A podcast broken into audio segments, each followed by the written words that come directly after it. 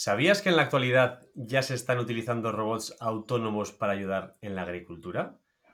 Estos robots pueden plantar, cultivar y cosechar cosechas como lechugas y fresas de manera eficiente y precisa y sin apenas intervención humana. ¿Cómo te quedas, Aitor?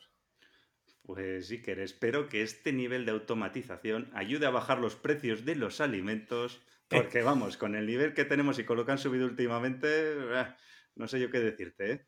Ah. Y pues bueno, Iker, esta pregunta que nos haces está relacionada con el nuestro invitado de hoy, que os presentaremos en unos segundos. Pero antes, la semana pasada estuvimos hablando de gestión de calidad, dimos unas cuantas métricas que se utilizan para la gestión de la calidad, dijimos, oye, pues qué métricas se pueden utilizar y también comentamos las principales técnicas para mejorar la calidad en los procesos productivos. Súper interesante. Bueno, si no escuchaste el capítulo anterior y quieres saber cuáles son, pues cuando acabes este, antes no, cuando acabes este, pues lo escuchas. Recordaros que nos podéis encontrar en tendencierosindustriales.com y que también nos puedes encontrar en Instagram, en YouTube. Tenemos canal de LinkedIn y en cualquier plataforma de podcasting. Además, si quieres mejorar tu productividad, tu liderazgo, tu marca personal, te tienes que suscribir ya mismo a la newsletter de Liderazgo Profesional en liderazgoprofesional.com. Si no estás suscrito, entra ahora, liderazgoprofesional.com y apúntate. Es muy fácil. Únete gratis y sal cuando quieras. Y sin más, Aitor, arrancamos, motores. Tendencieros industriales. Tecnología, productividad y ventas. Bueno, Iker, nos hemos saltado hoy también el apartado de pregunta Iker, porque es que hoy Iker las preguntas no van a ser para ti, hoy las preguntas van a oh. ser para nuestro invitado, porque tenemos entrevista. Muy bien, muy bien, pues voy a presentar al invitado. Javier Migueles, presidente de ARME, Asociación Española de Robótica Móvil, además consultor de robótica móvil, lo podemos encontrar en Moving Robots, una dilatada experiencia en el mundo de la robótica móvil. Anteriormente ha sido consultor independiente y ha trabajado como director de ingeniería y desarrollo de negocio en ASTI Robotics. ¿Me he dejado algo, Javier? Director de ingeniería de desarrollo de negocio. Bien. Muy bien. A ver si la gente me va a llamar y me va a decir, oye, has trabajado de director de ingeniería. Yo no, no, no. no. bueno, bueno, un placer, Javier, tenerte por aquí hoy en nuestro programa. Lo mismo digo, yo encantado. Bueno, estamos muy emocionados de tener esta conversación contigo y sabemos que vamos a entrar en un tema súper interesante y que nos vas a aportar mucho porque precisamente es tu conocimiento. Pero bueno, para empezar, eh, cuéntanos un poquito sobre ti, Javier, cuál es tu trayectoria, por qué estás hoy aquí o cómo hemos llegado hasta aquí. Eh, eso ya luego me lo contéis vosotros, pero yo, os cuento mi trayectoria. A ver, eh, yo de formación soy ingeniero industrial, aunque, bueno, esto me preguntan últimamente mucho, la gente se piensa que soy financiero, pero no, la realidad es que soy ingeniero industrial. Em, yo comencé a trabajar en la robótica móvil en el año 2013 en una empresa que es bueno, que ha sido muy conocida, que es Asti Mobile Robotics, que ahora forma parte del grupo ABB tras ser adquirida hace un par de años.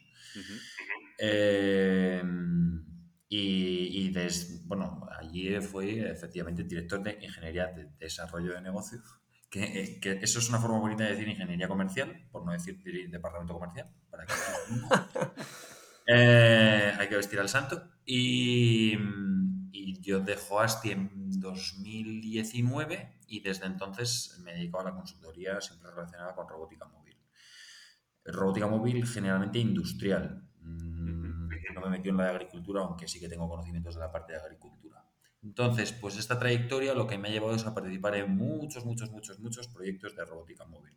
En todos los continentes y en no sé cuántos países, no los he contado pero miles de proyectos de robótica móvil y pues eso al final es, es un bagaje, es una mochila. Y además de esto, que es digamos la parte profesional, luego la parte divertida es que soy el presidente de la Asociación de Robótica Móvil Española, asociación creada el, el año pasado, en 2022, por ocho socios, fundadores y que a día de hoy somos 25. Eh, estos socios fundadores tienen un volumen de facturación total de 500 millones de euros y pues se dedican a la robótica móvil, como bien dice su propio nombre, con un footprint de unos 50 países y exportando siempre más del 80%. No en todos los casos, pero sí en casi todos. Em, se sabe muy poco, estamos trabajando en que se sepa más. Mira, esa es una de las razones por las que estoy aquí. Eh, pero España es muy potente en robótica móvil a nivel mundial. Siempre digo que a cualquier, a casi cualquier fábrica de automoción de OEM a la que vayáis en Europa vais a ver eh, robots móviles fabricados en España e instalados por españoles. Es, siempre es un orgullo, sí. Es, eh, llamativo, ¿eh? Es decir, si vais a plantas del grupo PSA o lo que es ahora Stellantis, vais a plantas del grupo Volkswagen, a plantas de Land Rover, casi cualquier gran marca, Toyota también, vais a encontrar robots móviles AGVs y AMRs españoles, fabricados en España e instalados por españoles. Y también, a ver, también fuera de Europa, ¿eh? pero en Europa es absolutamente llamativo. Muy bien. Y, y eh, este esta sería la trayectoria que yo he tenido. Eh, ¿Por qué estoy aquí? A ver, yo creo que una de las, uno de los cometidos, o bueno, uno de los objetivos más importantes que tenemos en ARME es convertir a España en un referente en la robótica móvil. Y muchas veces cuando tú quieres ser un referente mundial, además, pues tienes que comunicar que quieres serlo y que ya tienes pues un bagaje, ¿no? Y, este es un, esta es una cuestión que creo que en este nuestro país no hacemos lo suficientemente bien. Tenemos un problema serio de comunicación. Comunicar es extremadamente importante.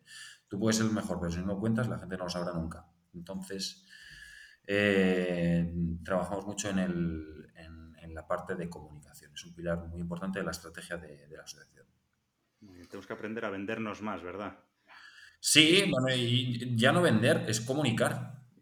es decirlo, ¿sabes? Mm, yo ahora en robótica móvil es que estoy dando mucho data barra por el proyecto que se ha hecho en, en, el estadio del Real Madrid, en el Bernabéu. No sé si habéis tenido la oportunidad de verlo. Sí, he visto los vídeos, cómo se mete todo el pues, campo. El césped que es totalmente retráctil y se va guardando, ¿no? Mm. Pues, o sea, ese proyecto, mm, que me expliquen a mí cuántas ingenierías del mundo lo pueden hacer, ¿no? Eh, no lo veréis en ningún sitio y es que es absolutamente impresionante.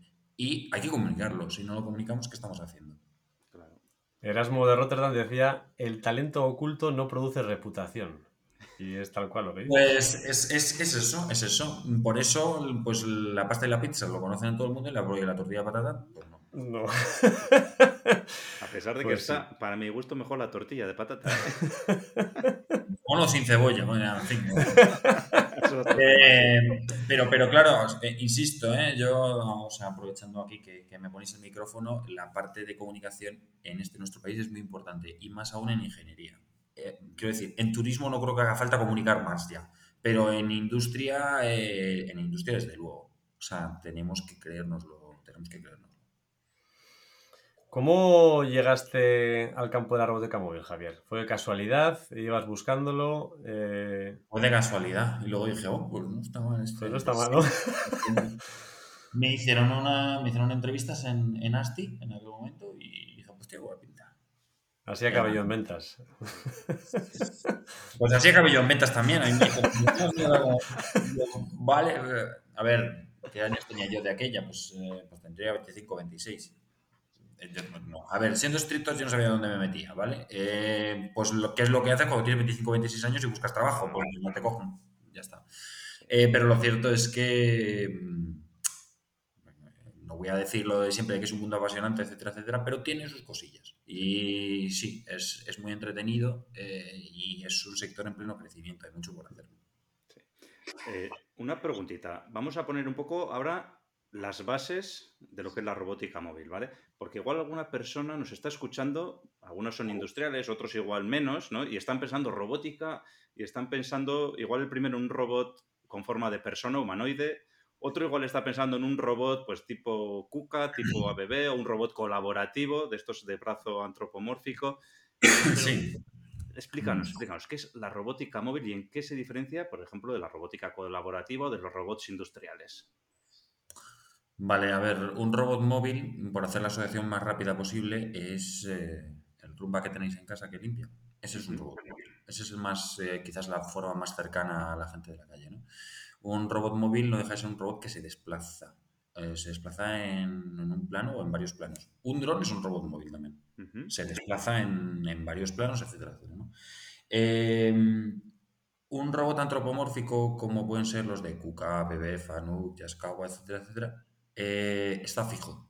No se Bueno, hay algunos que se desplazan, muy pocos. Eh, pero por lo general están fijos. Es decir, el brazo en sí se mueve, pero la base no se mueve. Entonces, eso, es robótica fija.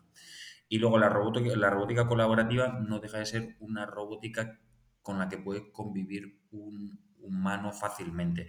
Eh, de nuevo, la rumba que tenemos en casa es robótica colaborativa, pero es robótica móvil también. El, el UR mm, colaborativo, pues puede trabajar con una persona al lado y, digamos, no se mueve, pero es colaborativo también. Ahora, no tenía previsto yo aquí, pero sí que es verdad que había en alguna otra ocasión, en algún otro podcast que habíamos hablado de robótica móvil, es verdad que habíamos hablado de los robots móviles de servicio, etcétera. ¿Estos mm. también los incorporáis dentro de lo que es vuestra asociación o los dejáis de lado? Sí, sí, también. Y de hecho hay gente que se dedica a robótica móvil de servicio. Es decir, hay, hay muchísimas aplicaciones para la robótica móvil. Las industriales son las más conocidas porque estas cosas siempre suelen empezar en la industria, pero eh, los puedes encontrar en hoteles, los puedes encontrar en agricultura, eh, los puedes encontrar, hay mucha robótica móvil submarina también, por ejemplo, eh, los puedes encontrar en infinidad de aplicaciones, infinidad y en restaurantes ya últimamente. En restaurantes, en hoteles y todo esto, esto hay, que potenciar este sector, que en España el turismo es muy importante y tenemos ahí una oportunidad de mejora muy grande. Mm. Pero sí, sí, la, la, implantación que puede tener es brutal. Fíjate, limpieza. El otro día, estando yo en, en París, en el Charles de Gaulle, eh, bueno, había, es que había una, un robot móvil fregando. Sí, lo vi, vi, yo, no sé si sería eso o no, pero en LinkedIn, en un vídeo, sí que vi yo un robot que se dedicaba a limpiar baños, efectivamente. Ah, esto está muy de moda. pues, pues eh, es limpieza. No es como el rumba que tú tienes en casa, probablemente sea mucho No, no, tenía con su brazo y todo, sí, sí. Eso es, eso es. Eso es. ¿Qué, ¿Cuáles son los desafíos que ves, Javier, más grandes en la robótica móvil ahora mismo y cómo los estáis abordando? Joder, que te pregunta más amplia y más buena. Eh, voy a ver, voy a ver cómo, cómo respondo a esto. Eh, digamos que el primer reto sería la expansión de la robótica móvil a, otros, a, otras, a otras aplicaciones, además de las ya existentes. Y esto es algo difícil de entender, pero cuando... Digamos que cuando tú quieres empezar a utilizar robótica móvil, la forma en la que tú trabajas manualmente no la puedes pasar directamente. O sea, utilizar robótica móvil, automatizar con robótica móvil no es quitar la máquina manual y poner una máquina automática. Esto no funciona así nunca. Y si funciona así, mal, estás haciéndolo mal. Entonces, hay, generalmente hay un cambio de proceso. Esto aplica a cualquier tipo de sector, ¿eh? igual que sea el sector hotelero, que automoción, que. Tienes que cambiar tu forma de trabajar. Entonces, eh, ese es el reto número uno, ¿no? Y esto pasa cuando tú quieres extenderte a otros sectores, pues inevitablemente tienes que, tienes que cambiar la forma de trabajo. Ese es el reto uno. O sea, cambiar, para que hayamos entendido, si un proceso se hace manualmente de una forma, lo suyo no es poner un robot móvil que haga ese mismo proceso que hace una persona, sino hacerlo de otra forma, completamente diferente. Eso es. De hecho, mira, el ejemplo sería la rumba. La rumba no hace el trabajo como lo haces tú. La rumba no es un robot humanoide que coge una fregona y te la va pasando. No, no hace eso. Funciona de una manera diferente. Sí, sí. Sí, sí, y tampoco empieza por un lado y va fregando pues una esquina y luego sí, hace distinto. Funciona de una manera diferente. Es que ¿sabes lo que pasa? Que además, si tú pusieras un humanoide que cogiera la fregona, sería mucho más caro y entonces nadie lo tendría. Está claro. Sí, no, y al final, al final yo lo veo como las máquinas en el sector industrial. Eh, si tú piensas en cómo lo hacen las personas y empiezas a poner robots humanoides, pues al final no serías productivo, sobre todo en grandes series, ¿no? Sin embargo, igual eh, para darle la vuelta, pues imagínate un robot que lo coge, le da la vuelta, pues igual en una máquina simplemente hay un balancín que hace así, pum, y ya está, ¿no? Entonces aquí en la robótica móvil, pues es lo mismo, ¿no? Eh, tiene que ser especializada, ¿no? En, una cosa determinada. Sí, sobre todo que, mm, a ver, una máquina no por copiar lo que hace el humano mm, va a ser más rentable. De hecho, claro, o sea, nosotros diseñamos los procesos, nuestros procesos manuales los diseñamos para nosotros, no los diseñamos para el robot. Sí, sí, es diseñar un proceso completamente nuevo con las habilidades que tiene esa máquina o ese robot o lo que sea. Es una mesa de trabajo para ti, está, hecha, está diseñada para el ser humano, ¿no? Y entonces tú pones el, ordenador encima de la mesa, pero es que un robot no trabaja así. La forma de trabajo es diferente. Entonces, pues esta, esta, este cambio de paradigma, por decirlo así, eh, es... El reto más grande. Podría ser el reto más grande, ¿no? Sí, ese es el reto más grande, sin duda. Pero el reto no es el cambio en sí, sino que la gente entienda que, que tiene que hacer ese cambio. Convencer a la gente, ¿no? De hacer ese cambio. Eso es. Y que la gente lo estudie, etcétera, etcétera. Siguiendo un poco, eh, Javier, con lo que has comentado antes, que en España tenemos un sector muy potente de robótica móvil. Eh, ¿Cuál es la situación actualmente en España? O sea, descríbenos un poquito más, profundiza un poquito más en el sector de, en, el sector español de la robótica móvil. ¿Qué ventajas tenemos, por ejemplo? Pues mira, España ha sido un país que durante muchos años ha fabricado muchos, ah, muchos robots móviles, muchos AGVs, muchos AMRs. Eh, ¿Qué es lo que ha pasado? Que ha entrado China. Todo esto de lo que es producto estándar, estamos viendo cómo eh, cada vez importa más. Eso no tiene por qué, o sea, eh, realmente eso no tendría que ser así. Nos gustaría que fuera de otra manera, pero tú al final pues, tienes una coyuntura internacional eh, y más vale que la abraces antes de que, me explico, antes de, que, te echen. Entonces, las líneas estratégicas que de hecho están marcadas en la asociación son dos, bueno, aparte de, aparte de la comunicación, que es la cero, por decirlo así, son dos. La primera es que nosotros tenemos que ser los mejores integradores. Y España, o los españoles en particular, eh, como integradores, son la bomba. Somos geniales integradores. ¿Por qué? Porque tenemos una cultura de la flexibilidad, de la adaptación. ¿Qué es lo que pasa? Que cuando tú coges un robot móvil, un robot móvil lo tienes que llevar a un sitio y lo tienes que instalar. Es la principal diferencia con respecto a una máquina manual, ¿no? Tú, tienes una carretilla para llevar palés, tú coges la, presentas allá al señor, le das las llaves y le dice, conduzca, señor. Pero un robot móvil no funciona así. Un robot móvil lo llevas allí y no es al señor que funcione. Hay que integrarlo. Lo tienes que instalar y lo tienes que integrar. ¿Vale?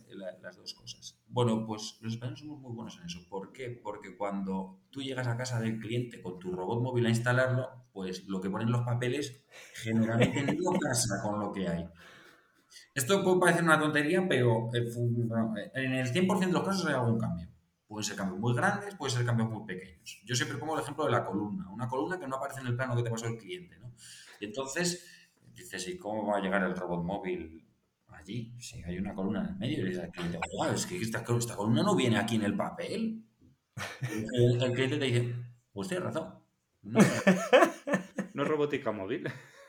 ¿Y, qué hacemos? Eh, y entonces, pues otras culturas, eh, de cuyo nombre no quiero acordarme, pues lo que hacen es pues señor, si no está aquí en el papel, no Quite la columna. Quite la, quite la, columna. Quite la columna, eso es. Pues los españoles, por H o por B, para bien para mal, lo que hacemos es. ¿Y qué le parece si pasa el robot móvil por la derecha de la columna? ¿Lo ve bien? Y entonces, pues sí, eso funciona, ¿no? El, otro día, eh, precisamente José Belio de Z Ingenieros me decía que, que, no, ya no me acuerdo con quién lo he comentado, pero me decían que inicialmente en Airbus siempre se había dicho que, en cualquier grupo, grupo, de trabajo tenía que haber un español. Porque cuando se llega a la situación de bloqueo de tenemos un problema y no sabemos cómo resolverlo, es el español el que te saca de ahí. bueno, pues esto se aplica a la robótica móvil tal cual. Esto, Javier, me recuerda, hace dos o tres podcasts también hablamos ¿no? de la industria 4.0 y la industria 5.0, ¿no? Y básicamente la industria 5.0 es la industria 4.0 con un español, con un latino, ¿no? Que le da el toque de creatividad, ¿no? Pues algo de eso hay, algo de eso. ¿vale? Entonces, eso es una gran ventaja. Eso es una gran ventaja. Eh, es que, de verdad, que llama la atención los españoles dónde están implantando proyectos. O sea, claro, no puedo, no puedo deciroslo aquí porque me meterían en la cárcel, ¿no? Pero llama la atención. O sea, cuando os he dicho antes un footprint de 50 países, pues... Fíjate que... Hay empresas españolas implantando proyectos de robótica móvil en 50 países. 50 países. Fíjate, Javier, que yo no monto robots móviles y sin embargo me estoy sintiendo orgulloso, ¿eh? sí, ahí está. Vamos por buen camino. Sí, sí. Entonces, esa es, esa es la, hemos dicho, la línea estratégica 0 es la parte de comunicación, la línea estratégica 1 es la relacionada con ser grandes integradores y para eso tenemos que trabajar mucho la parte de, la parte de formación y, como no, la parte de captación. ¿Vale? O sea, esto hay que hacerlo atractivo. Y luego tenemos una, la línea estratégica 2, que es la de nichos. ¿Por qué? Porque como hemos dicho antes, eh, lo que es la robótica móvil estándar la estamos comprando fuera y la traemos, ¿no? O la utilizamos, ¿no? Pero todo lo que se sale de la parte estándar, pues claro, eso, ¿qué? ¿Quién lo hace, no? Y entonces eso lo podemos hacer muy bien aquí. ¿Por qué? Porque tenemos grandes empresas que se dedican a, sectores de nicho a aplicaciones de nicho em, y porque realmente eh, es de nuevo adaptación y, flexibilidad. Es decir, tú te, vienen y te, están aquí y dicen, quiero que me hagas un AGV que yo qué sé, que te limpie fachadas de las casas. ¿Y ¿qué, me estás contando de que limpie fachadas de casa? Bueno, pues ese tipo de aplicaciones tiene mucho sentido desarrollarlas en España porque tenemos mucha ingeniería de, robot móvil que es capaz de adaptarse muy bien a esos retos que te presenta el cliente. ¿Qué ventajas tiene el nicho? El nicho pues tiene la ventaja de que tiene un margen, suele tener márgenes mucho más altos. No tiene grandes volúmenes, pero tiene muy buenos márgenes. Entonces, si nosotros somos, si nosotros comunicamos, somos grandes integradores y hacemos, eh, y hacemos también soluciones de nicho, pues lo tenemos todo. Somos absolutamente geniales. Vale, pues esa es la estrategia perfecta. O sea, el mercado está repartido en los chinorris que hacen la fabricación serie, ¿no? Y nosotros hacemos la fabricación especial, que puede ser... El diseño y la fabricación. Y luego la, la, instalación y la integración. Entendido. Y luego, eh, Javier, eh, claro, hemos comentado que dentro de la robótica móvil, eh, claro, está el... Claro, nosotros cuando te llamamos estamos pensando en la robótica industrial. Pero está también la de servicios, está también lo que hemos dicho antes, ¿no? De, los drones, está, bueno, diferentes, ¿no? Entonces, ¿qué sector tiene más demanda de robótica móvil de los diferentes sectores? ¿O, en qué sectores, o sea, cuáles, me explico, ¿no? Eh, ¿Cuáles son los diferentes sectores que existen y cuál es el que más demanda tiene la robótica móvil? ¿La rumba, por ejemplo, tiene más demanda que la robótica móvil? ¿De la robótica móvil industrial? ¿En volumen o en unidades? En unidades seguro que sí. En unidades seguro que sí. En volumen no, no creo. En volumen, a día de hoy, el. Vamos a ver, el mayor fabricante de robótica móvil del mundo, incluso te diría que por delante de cualquiera de estos de limpieza de rumana, es Amazon. Amazon. Amazon fabrica cientos de miles de robots todos los años. De robots móviles. ¿Para, ellos? Para ellos mismos. Mm. ¿Por qué? Porque el, después de cientos de miles de horas de estudio, pues resulta que eh, la parte de lo que se suele llamar order fulfillment, la parte de preparación de pedidos y luego el sorting, que, no deja de ser el preparar, agrupar los pedidos por, por zona, por ruta o por whatever, eh, eso es que la mejor forma de hacerlo, cuando digo la mejor forma, es la forma más eficiente de hacerlo es con robótica móvil. Entonces tú vas a cualquier centro de Amazon y te miles de robots móviles haciendo eso. la experiencia que tienen ellos en todo eso pues es muy alta, con lo cual pueden aplicar todo su conocimiento a... Sí, sí, sí, esa ha sido, digamos que ha habido tres grandes oleadas de robótica móvil en, la historia. La primera fue la que, eh, bueno, la que tuvo lugar sobre todo en lo que es eh, gran consumo. Gran consumo es, eh, bueno, alimentación, bebidas, farma, todo esto, cosmética, limpieza, todo lo que veis en el supermercado. Entonces ahí sí que se automatizaron muchas plantas en los años 80, los años 90, eh, incluso a principios de los años 2000. Eh, luego vino la automoción pisando muy fuerte y la última ha sido e-commerce. Y pues vendrá más. Interesante. He visto yo por ahí algunos robots de estos que sirven comida que se caen. Luego los robots estos eh, que reparten en Estados Unidos y les pegan palizas y se suben a él. ¿Tienes, alguna anécdota, alguna historia así que contar divertida? A ver, sin que me metan en la cárcel. sin dar ningún dato, solo la historia. No, bueno, a ver, eh, por, yo creo que de todos es de sobra conocido que cuando tú pones un robot, al final un robot sustituye a una persona, esa es una realidad, a una o a varias. A no ser que lo hagas de una manera muy marketingiana, que de eso también ha habido algo, ¿no? De decir, no, yo pongo un robot para que mis clientes vean que tengo un robot, ¿no? Y dices, pero tío. Eh, pero bueno, eso ha pasado a lo largo de la historia en repetidas ocasiones y seguirá pasando. El, a ver, yo desde mi punto de vista, el, el tema de los restaurantes a día de hoy es un ahorro personal, eso es una cuestión marketingiana y es que hace gracia, ¿vale? Mm. Que, que, oye, pues fantástico, que es como cualquier otra cosa, ¿no? Em, pero, pero al final, eh, si tú te fijas, eh, a ver, la gente no le gustan los robots móviles, ¿no? Sobre todo a los trabajadores, entonces les hacen putadas.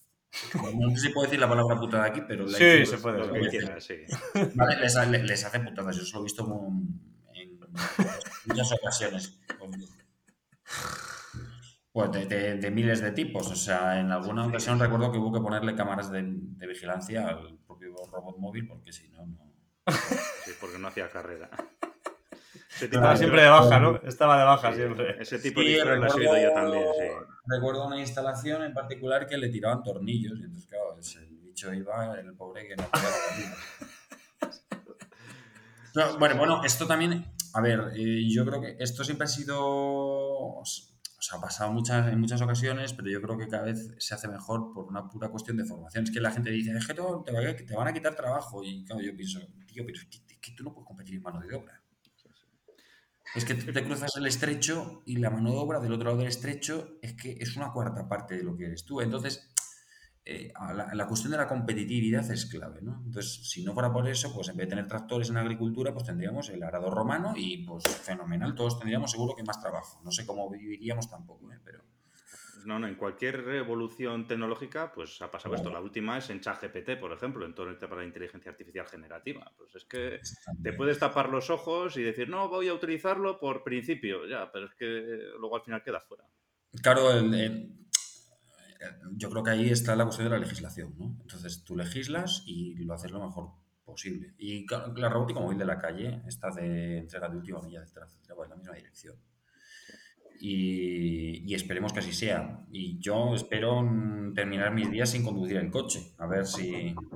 Yo estoy convencido que en pocos años, que además es- esa pregunta venía ahora también del tema de los coches autónomos, yo estoy convencido que en pocos años iremos con coches autónomos y probablemente el 80% de los coches desaparecerán eh, porque serán, los tendrá Uber, ni siquiera tendremos en propiedad un coche que lo tenemos al 90% o el 95% del tiempo parado, ¿no? Es mi opinión, ¿no? Eh, Y va en contra de todas las fábricas de coches que tenemos y todo, ¿no? Pero yo creo que va por ahí. Pues os voy a decir una cosa. Es que a día de hoy la robótica móvil funciona así. Se compran muy pocos. Muy, co- muy pocos robots móviles se compran. En la parte- en industria, ¿eh? me refiero. Se compran muy pocos. O sea, casi todos están alquilados. O alquilados o renting o... ¿me Sí. No... vamos. Ya nos has dicho, ya nos has respondido. Sí, sí, sí, sí, sí. Oye, Pero es que no y- tiene sentido porque si yo me dedico a fabricar coches, yo a lo que tengo que dedicar mis recursos económicos pues es al coche. Mm. ¿Para qué, ¿Para qué voy a dedicar yo recursos económicos a GVs? Claro. Y, y volviendo a los coches autónomos, eh, yo sigo a compañías como Waymo, en alguna otra en Estados Unidos y tal.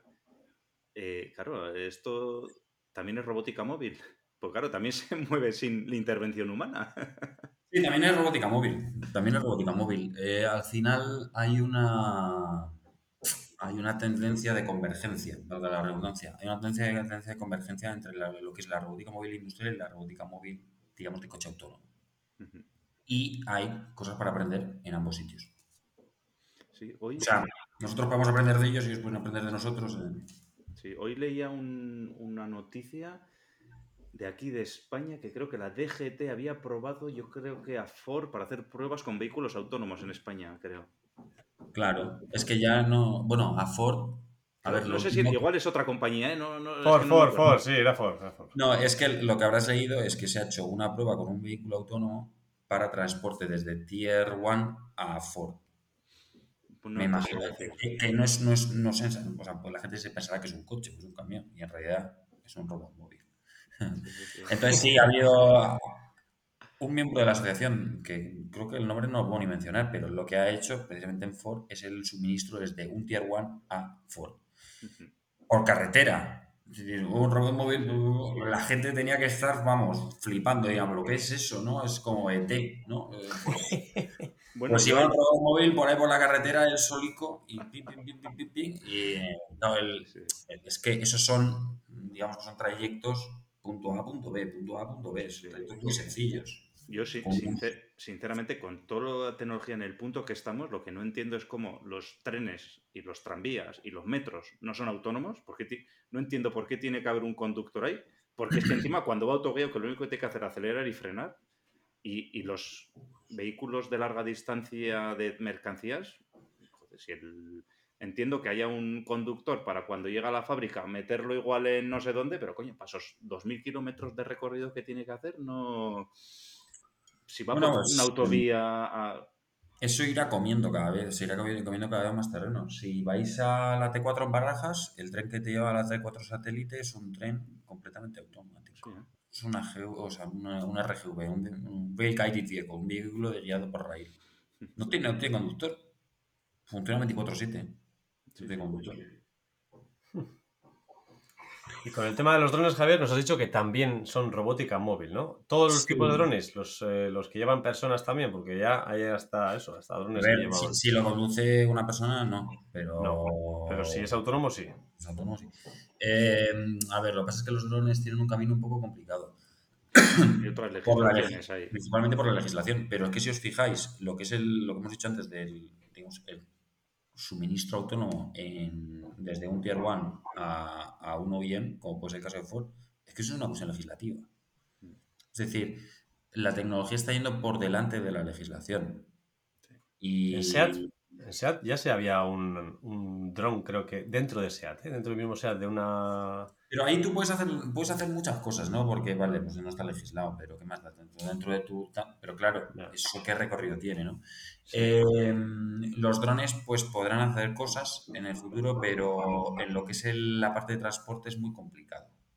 Porque, que la capacidad de carga que van a tener si no, tendrías que hacer el dron de la muerte, ¿sabes? Entonces, pues el dron de la muerte sería carísimo, ¿no? Yo creo que el, el, transporte se mantendrá siempre por tierra pero los drones, por ejemplo, cuestiones de inspección, etcétera, etcétera. Bueno, ya utilizaban drones, pero esto no serían autónomos para ver si había piscinas y cosas de estas, de, para inspección este tipo de cosas. No creo que esos sean autónomos, la verdad. No, no pero, no. Pero vamos. podrían serlo. podrían serlo. Le pones un RTK y. Igual que volviendo al amigo Amazon también, ahora pasa un poco de moda, pero hubo unos años que estuvo de moda lo de Amazon repartiendo con drones y así, ¿no? Eso es una locura, locura. pero si no tenemos el transporte terrestre automatizado, ¿cómo vas a estar? y, y siguiendo por eso, ¿cómo ves tú el futuro de la robótica móvil, Javier?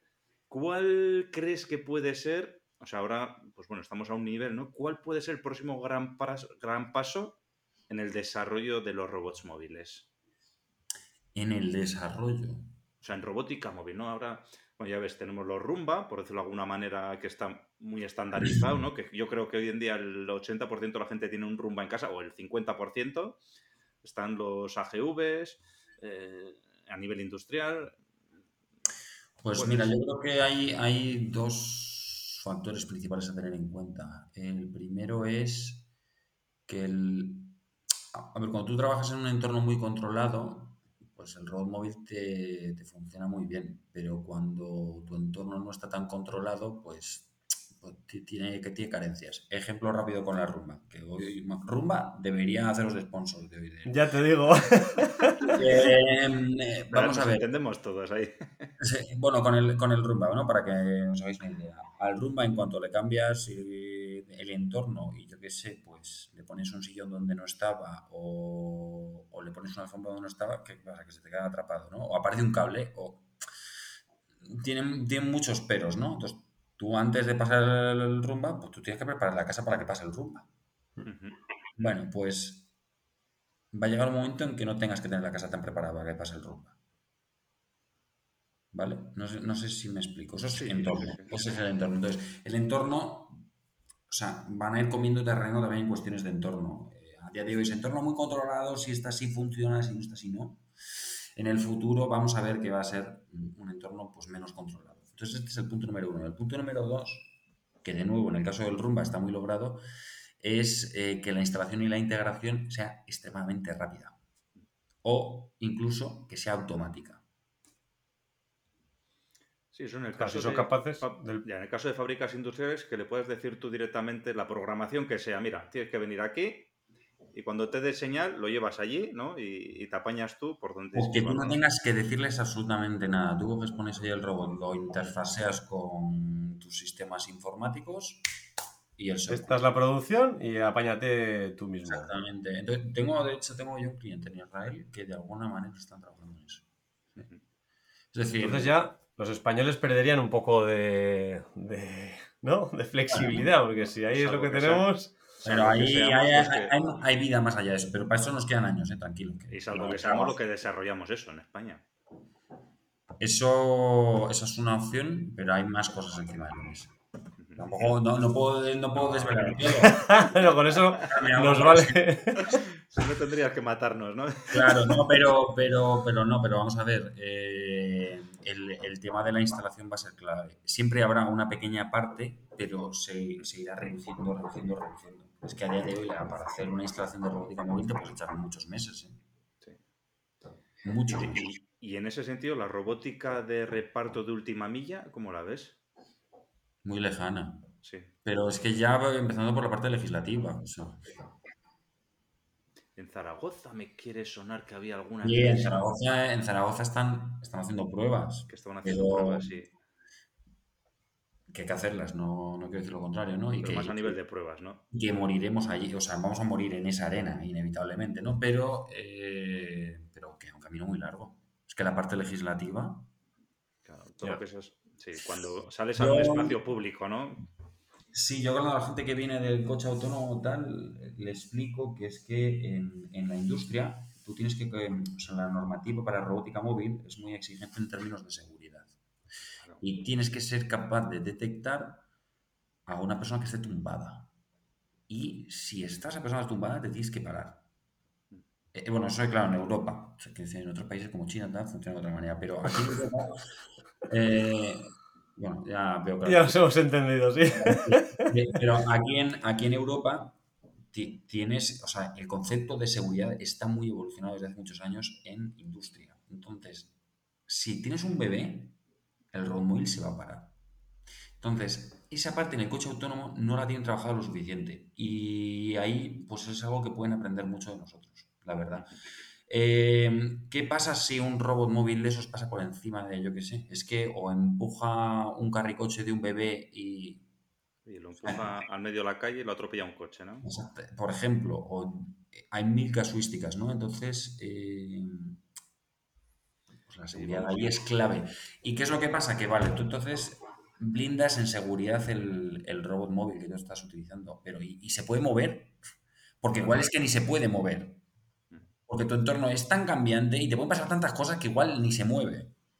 Entonces, eh, claro, eh, y en industria, ¿qué es lo que pasa? Pues que, obviamente hay una dirección de planta que dice que nadie se ponga delante del camino de la GV.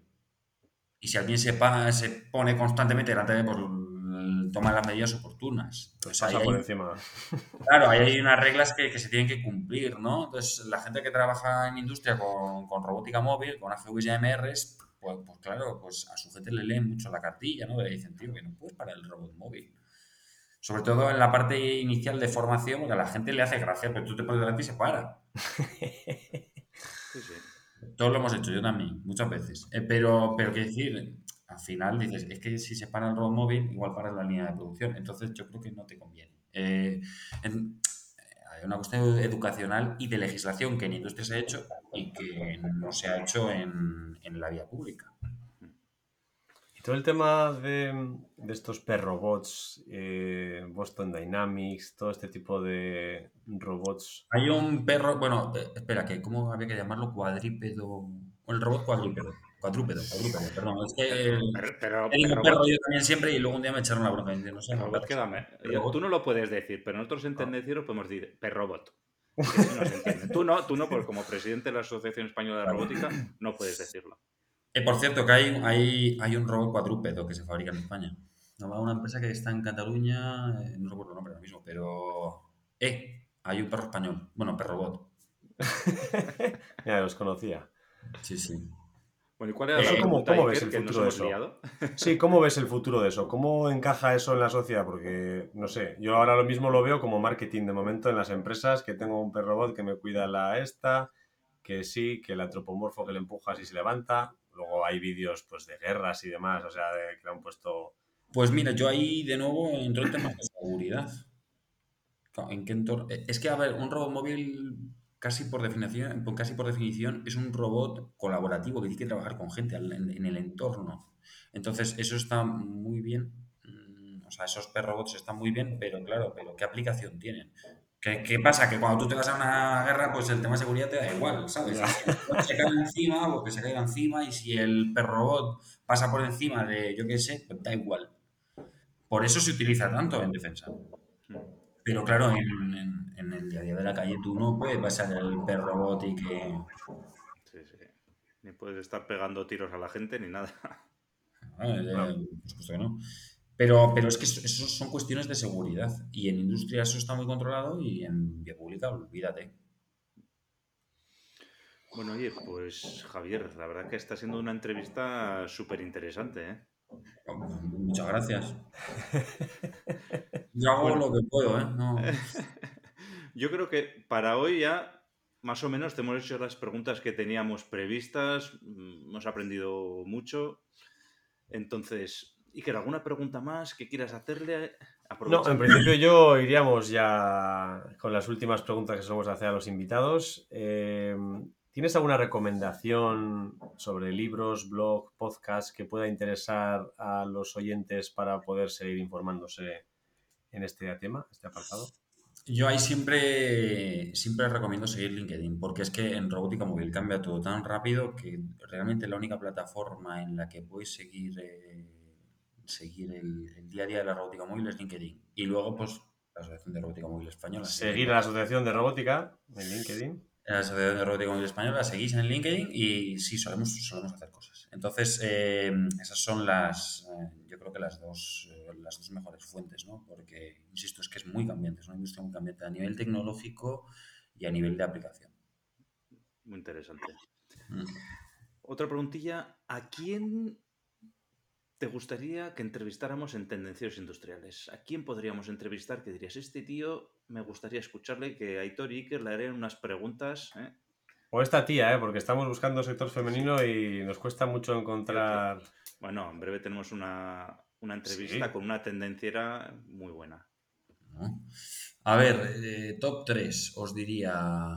Em, mira, uno que. Una persona que creo que puede, que puede ser muy interesante es, eh, precisamente lo mencionaba antes en algún momento, que es José Belio, que es el country manager de Z Ingenieros. ¿Por qué es una persona muy interesante? Porque José Belio entró en CT cuando eran 25 personas, a día de hoy son, no sé si 1600 y es una de las grandes ingenierías españolas, ¿vale? Y yo ahí, joder, lo aplaudo mucho porque han conseguido, o sea, han conseguido que la ingeniería española se vea. O sea, con hechos. O sea, cuando tú pasas de 25 tíos a 1600, lo siento, ahí, ahí, hay algo. Joder, hay mucho. Esa gente diseña, mm, o sea, está metida en todos los aviones de Airbus, sin más lejos, ¿no? Entonces, pues, joder, eh, es, eh, es, un empresón y, tiene muy claro cuál es el valor de, los ingenieros de aquí, españoles. Entonces, ese es uno. Otro eh, que creo que puede ser muy interesante es Miguel de Sebastián, que es el director general de DTA, que es la mayor empresa de robótica móvil de nicho que hay en, que hay en España y yo te diría que incluso en Europa. Y hacen productos casi cualquiera. Trabajan en robótica móvil de nicho, es decir, hacen proyectos invento. Y muy interesante.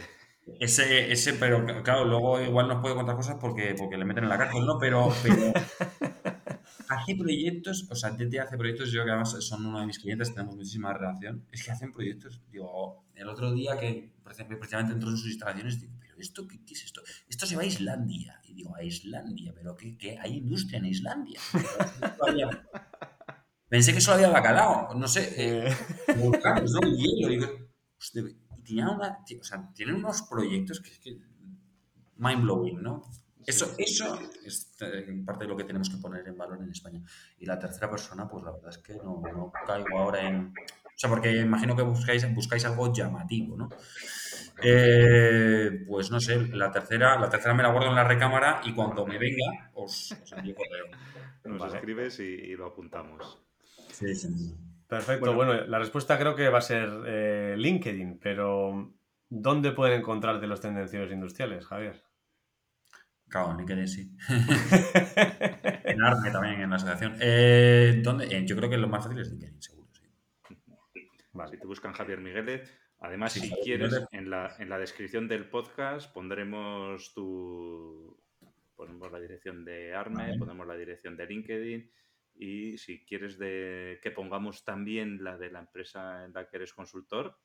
Pues fantástico, ya está. De, moving, Robots, ¿no? Efectivamente, efectivamente. Pues ya, aprovechamos y hacemos un poquito de, publicidad también. Pues yo os lo agradeceré. Que por cierto, que deciros también que es que los diseños de las aplicaciones de robótica móvil se hacen muchísimos en España. O sea, el diseño del. La estética. No, no, no, no, la estética. Es al final el layout, cómo va a funcionar, cómo vas a mover algo. Esto en España somos buenísimos. Top también. Eh, no llaman a uno de otro país llaman a un español, que es de lo que yo vivo, ¿eh? que yo vivo de eso. O sea, yo de las veces no, no, no tal, pero de esto sí que vivo. Y no puedo contar mucho porque me meten en la cárcel, pero os aseguro que es flipante. Y llaman a un español, no llaman a gente de otro lugar. Muy bien. Oye, Javier, pues muchas gracias por compartir tu tiempo, tu conocimiento con nosotros y con el resto de tendencieros industriales. La verdad que ha sido un verdadero placer, Javier. ¿eh? Esperamos que hayas disfrutado tanto como nosotros. ¿eh? Yo sí, yo sí, yo sí. Yo siempre, ¿eh? yo me lo paso bien en estas cosas, de verdad. Bueno, Muchas gracias por la invitación y lo que necesitéis. Sí, te deseamos, Javier, muchos éxitos en todos tus futuros proyectos. Esperamos volver a verte pronto en nuestro programa y hasta la próxima. Muchas gracias. Que tengáis buen día. Igualmente, ya sabéis, podéis dejar el comentario si queréis aportar vuestra experiencia, os gustaría añadir algo más, porque el resto de tendencieros os lo van a agradecer. Además, también podéis ayudar a más personas que se aprovechen de estos consejos y de esta información que nos ha dado Javier, dando al me gusta, poniendo cinco estrellas para que el contenido le aparezca a más gente. Suscríbete para estar al día de los nuevos episodios. Y sin más, tendenciero, tendenciera. La semana te espera. Chao. Chao.